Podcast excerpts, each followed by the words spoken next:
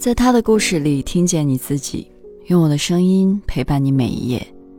嗨，这是由喜马拉雅和网易人间一起为你带来的女性故事电台，我是为你讲故事的晨曦。今天要和你分享的是两个豪门的八年离婚对决。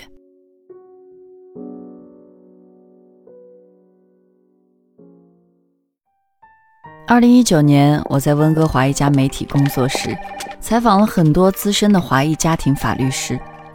其中一位女律师给了我一份判决，这是个曾经让温哥华家庭法律师们耳熟能详的华裔豪门离婚官司。看完后，我不由得赞叹：结婚时新闻里只能看到豪门的富贵和气，离婚时判决书里才有豪门的一地鸡毛。这宗离婚案的男主角叫孙飞，是孙家的长子。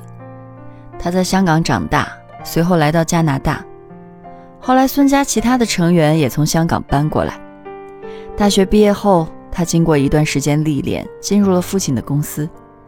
孙家先后在温哥华开了三家公司，一直到孙飞离婚时，他都是这几家公司的总负责人。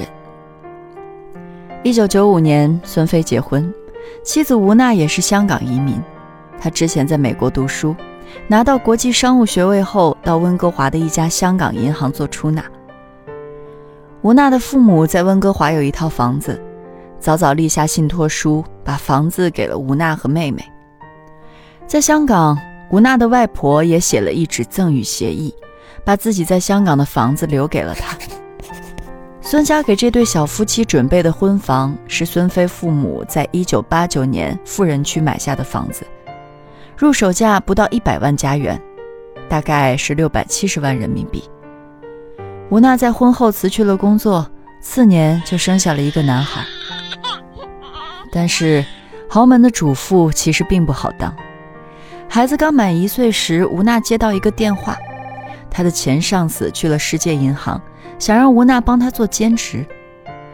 吴娜和孙飞商量，没想到丈夫听后大怒，坚决不同意她揽下这个工作。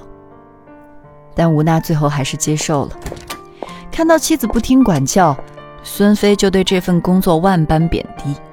两年后，吴娜不得不辞去了工作。这个长达两年的摩擦，让两个人的感情渐渐出现了危机。孙飞的父亲早在一九八九年就决定回到香港，所以当时买给儿子做婚房的豪宅就只写了孙飞母亲一个人的名字。等到一九九九年，孙老太太就把这套房子过户给了儿子，过户的价格是象征性的一块钱。两年后，见香港发展潜力更大，孙飞也决定回香港。那时他告诉吴娜，不希望与他有任何关系。吴娜和儿子可以继续住在那套豪宅里，他将继续负担所有的房屋开支，仅此而已。接下来，他千方百计躲着妻子和孩子，也没有给他在香港的联系地址。这么干显然是有备而来。在加拿大卑诗省，夫妻双方分居一年，在对财产和子女抚养问题协商一致，就可以离婚了。二零零三年。消失了两年的孙飞突然飞回温哥华，把这套房子挂起来卖，标价五百四十万加元。这让吴娜很惊慌，把房子卖掉了，自己和儿子住哪？孙飞说自己会再买个房子让他们住的。这房子由于急于出手，最终以三百四十万的低价售出。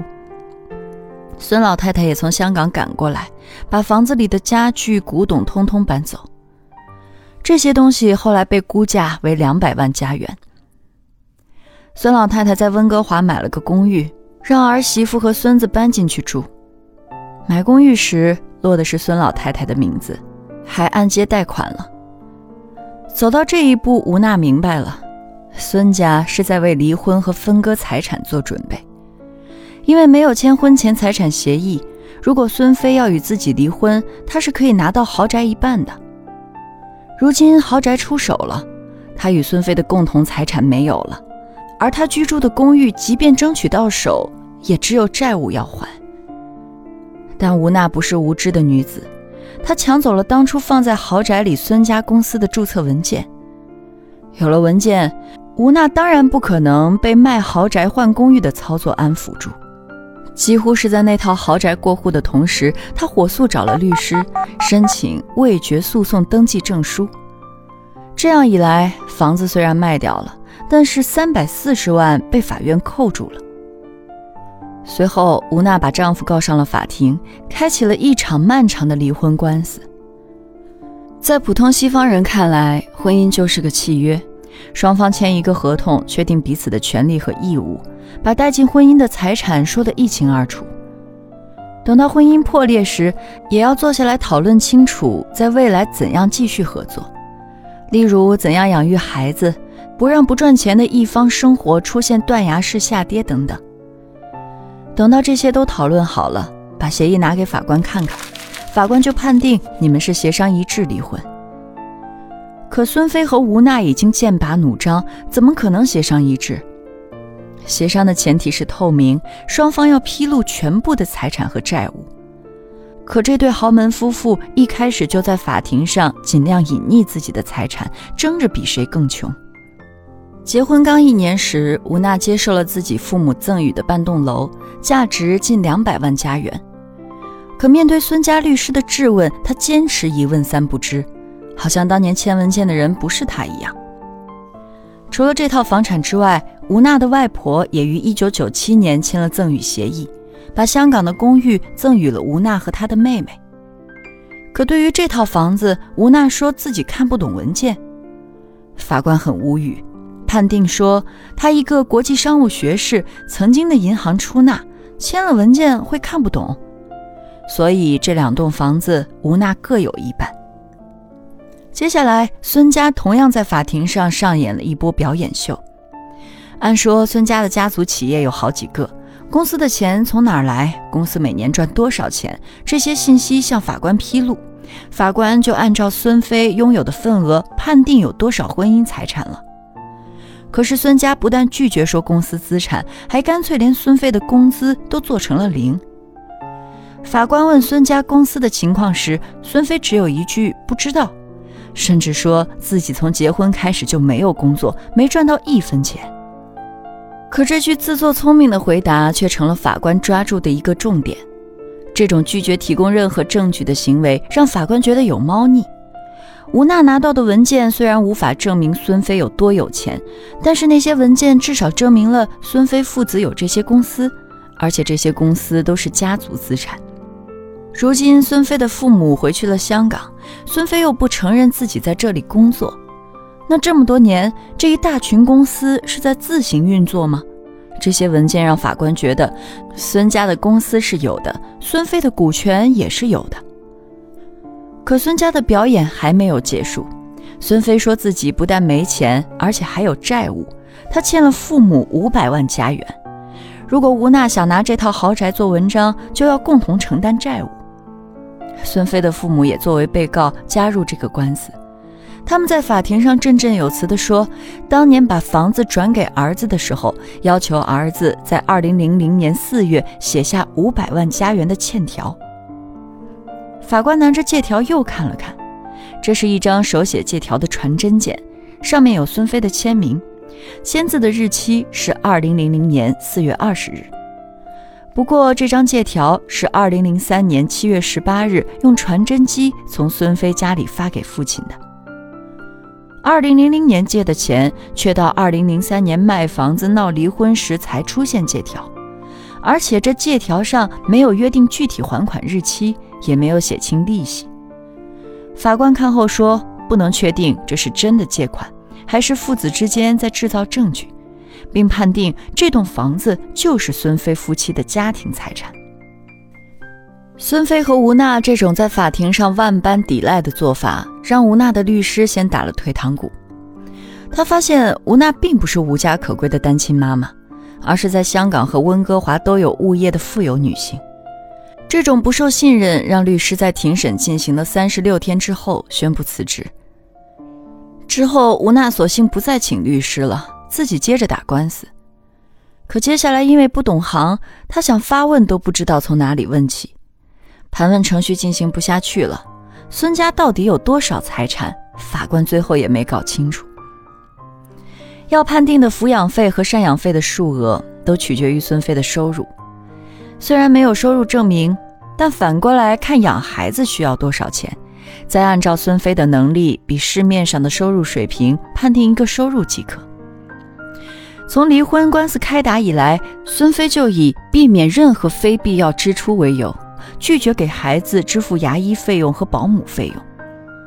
但是孙飞在温哥华的时候，有一家贵族俱乐部的会籍，孙飞儿子的冰球课、网球课、滑冰课都在这儿上。吴娜送儿子来上课，等待的时候就会在俱乐部吃点心、喝饮料，再做个水疗什么的。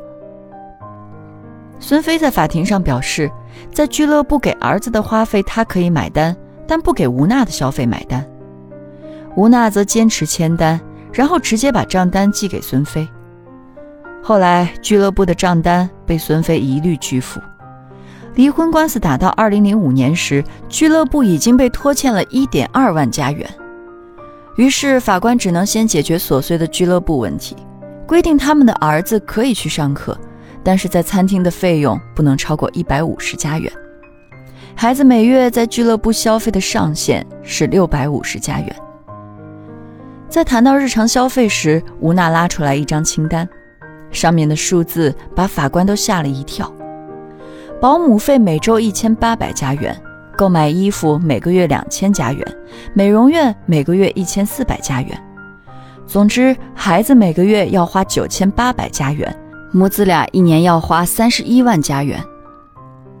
在一顿争辩和搜证后，最终法官判定孙飞年收入三十三万加元。由此判决他每个月给配偶赡养费六千加元，子女抚养费三千加元。因为这对夫妻用尽了方法来违背法庭的指令，这桩离婚案做出一审判决时已经是二零一零年的一月。官司打了快七年，孙飞在打官司过程中对吴娜母子开支的不付款，并不是因为穷，而是要争一口气。可这口气是昂贵的。在加拿大，协议离婚各种费用加起来不到两千加元，而一个诉讼开一天庭审，保守估计花费六千加元。这个官司一共开了四十八天的庭，孙家花的律师费早就超过了吴娜母子的那点花费。孙家在加拿大的每一个公司都是连环套的关系，而这些公司又都在二零零零年前后全部卖掉，就像是一次退潮。在加拿大二次创业攫取了财富的孙家要把事业撤回香港，而留在沙滩上的是吴娜母子和这场持久的离婚官司。一审法官最后身心俱疲，由于无法查清双方的家庭资产，但是预估孙飞隐瞒的资产至少是吴娜隐瞒资产的两倍，所以他把三百四十万的卖房款看作夫妻共同财产。孩子跟着吴娜居住，没有双方父母同意，不得搬迁到香港。但一审判决并没有意味着两个人的纠纷结束。为了斗气，孙飞在判决后将给吴娜的配偶赡养费从每月六千加元克扣成了两千加元。被法官发现后，勒令全部补足。而孙飞父母对此判决不满，在二零一一年上诉，于是这场上诉官司又打了好多年。上诉法官对这个案子的判决也是一堆吐槽，因为他无法确认孙家的家族资产到底有多少，所以要进行估价，将估价的财产百分之五十五分配给了孙飞，百分之四十五分配给吴娜。在判决的结尾，法官写道：“隐瞒财产是婚姻的癌症。除了儿子和三百四十万卖房的钱，孙飞和加拿大已经没有任何关联。”所以法官只能扣留卖豪宅的钱中孙飞的那一份，用来支付配偶赡养费和子女抚养费。吴娜依然可以获得每月六千加元的配偶赡养费和每月三千加元的子女抚养费。至此，这个尔虞我诈的豪门心计中，吴娜看起来赢了，但其实双方都输了。那栋被孙飞着急卖掉的豪宅。到了二零二零年，价值升到了一千三百二十万加元。当初的卖价只是现在的一个零头。这对不能互相信任的夫妻，最终得不到时间带来的财富。今天的故事就分享到这儿，感谢你的收听，欢迎在音频下方留下你的感受和故事，与千万姐妹共同成长，幸福相随。我是晨曦，下期见。